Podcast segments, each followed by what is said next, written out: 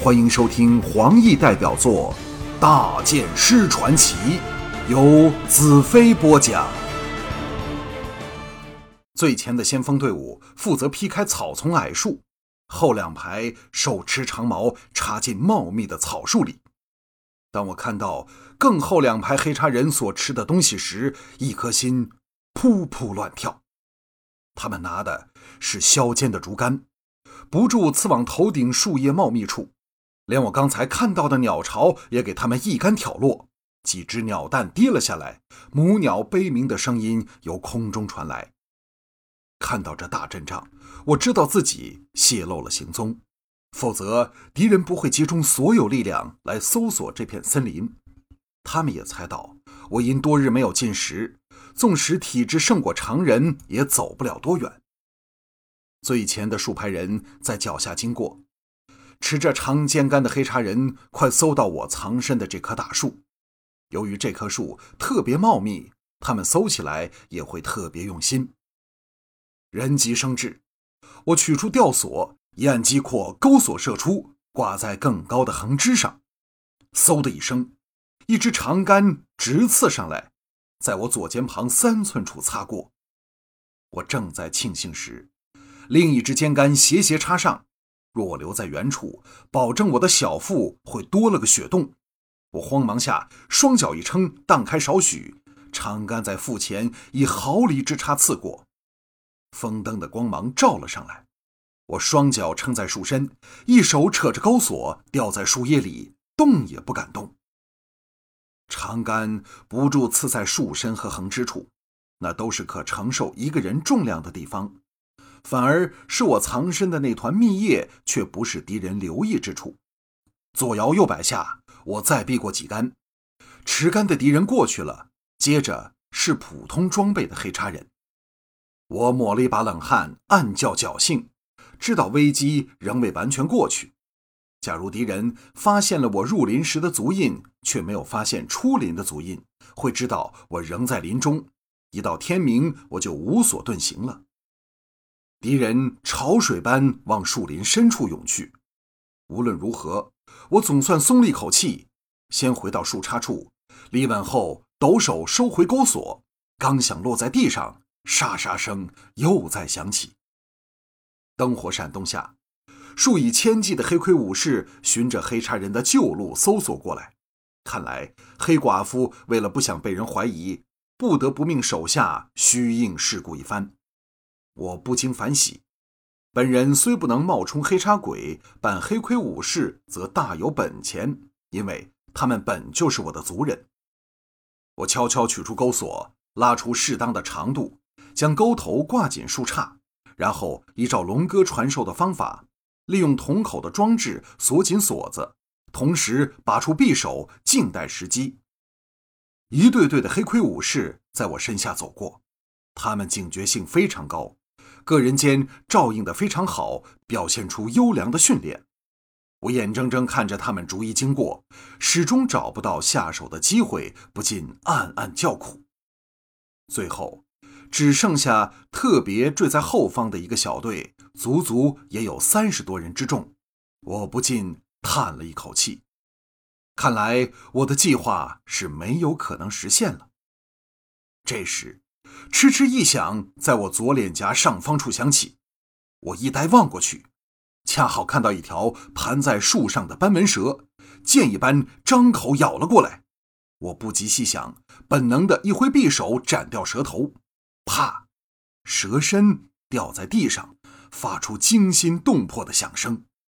那对黑盔武士刚好来到脚下，断蛇就掉在他们面前。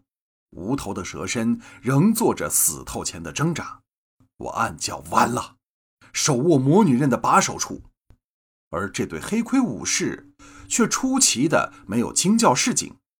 其中一人抬起头来惊呼道：“大剑师，是不是你在上面？”我知道躲下去再没有意义，拉着锁钩跳了下去，快要触地时，抖手收回锁钩，立时地上。面对着那群黑盔武士，出乎我意料之外，整群黑盔武士全跪了下来。我愕然道：“你们干什么？快起来！”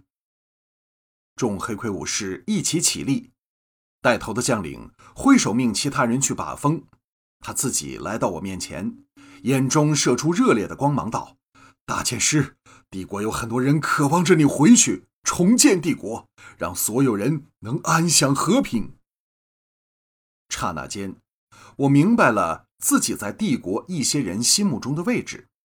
一直以来，他们都在大元首的暴政下苟且偷生。大元首是不能被击败的魔鬼，而我则证明了自己比这恶魔更优胜。加上父亲在帝国的德望，于是我成了万民敬仰的救世主。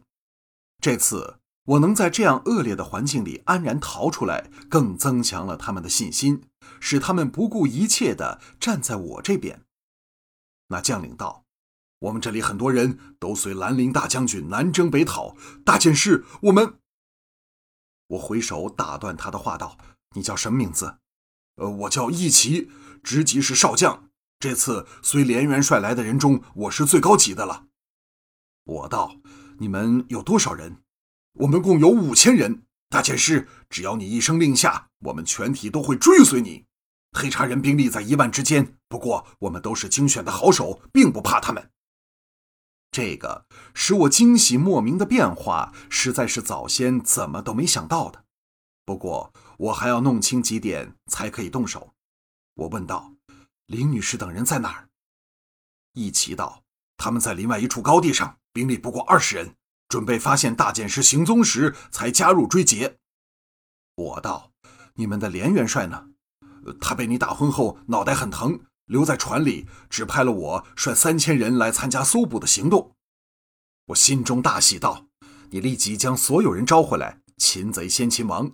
等我们逮着林女士、直木等人，一切就好办多了。不过，先给我弄点干粮吃。”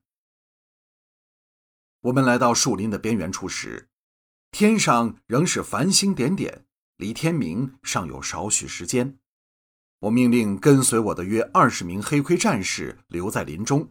换上其中一个战士的服装后，混在义旗身后一百多名黑盔战士里，走出林外，望着数百步外的一个小丘走去。